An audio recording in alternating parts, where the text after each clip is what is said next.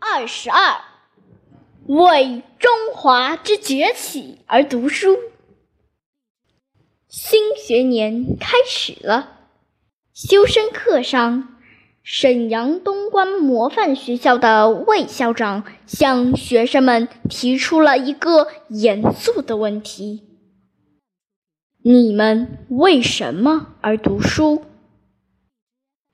为家父而读书，为名利而读书，为光耀门楣而读书。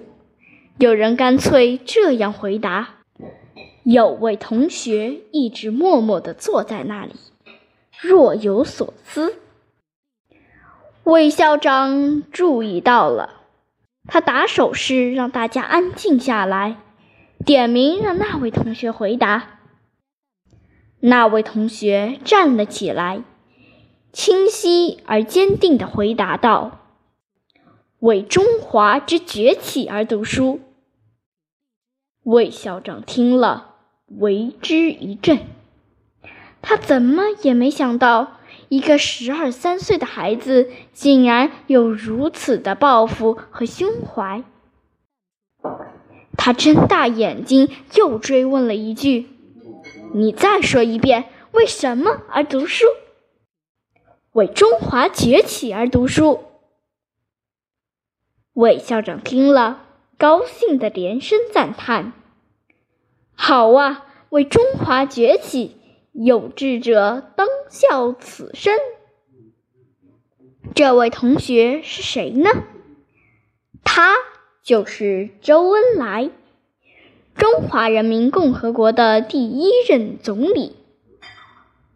周恩来出生于一八九八年，十二岁那年，他离开家乡江苏淮安。随回家探亲的伯父来到了东北沈阳。一到沈阳，伯父就告诉他，沈阳有些地方是外国人的租界，不要随便去玩，有事也要绕着走，免得惹出麻烦，没有地方说理。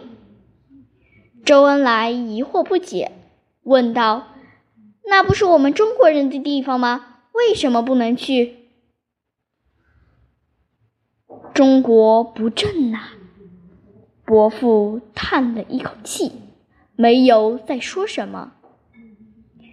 十二岁的周恩来当然不能完全明白伯父的话，但“中国不正”四个字和伯父阴郁的表情，却让他难以忘怀。一个星期天。周恩来背着伯父约了一个同学进了租界。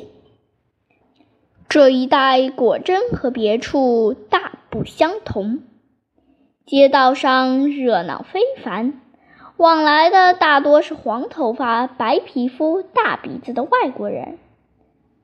正当周恩来和同学左顾右盼时，忽然发现。巡警局门前围着一群人，他们凑了过去。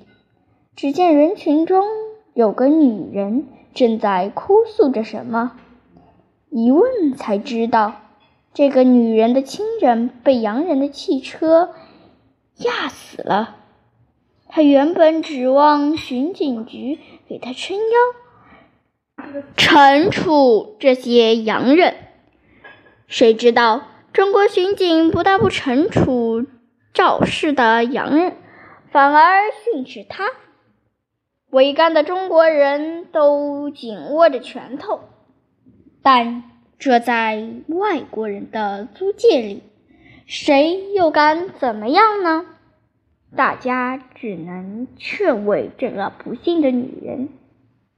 此时的周恩来才真。正体会到“中国不正”这四个字的沉重分量，怎么把祖国和人民从苦难中、屈辱中拯救出来呢？这个问题像一团火焰，一直燃烧在周恩来心中。所以，当修身课上魏校长提出，为什么而读书这个问题时，就有了为中华之崛起而读书的响亮回答。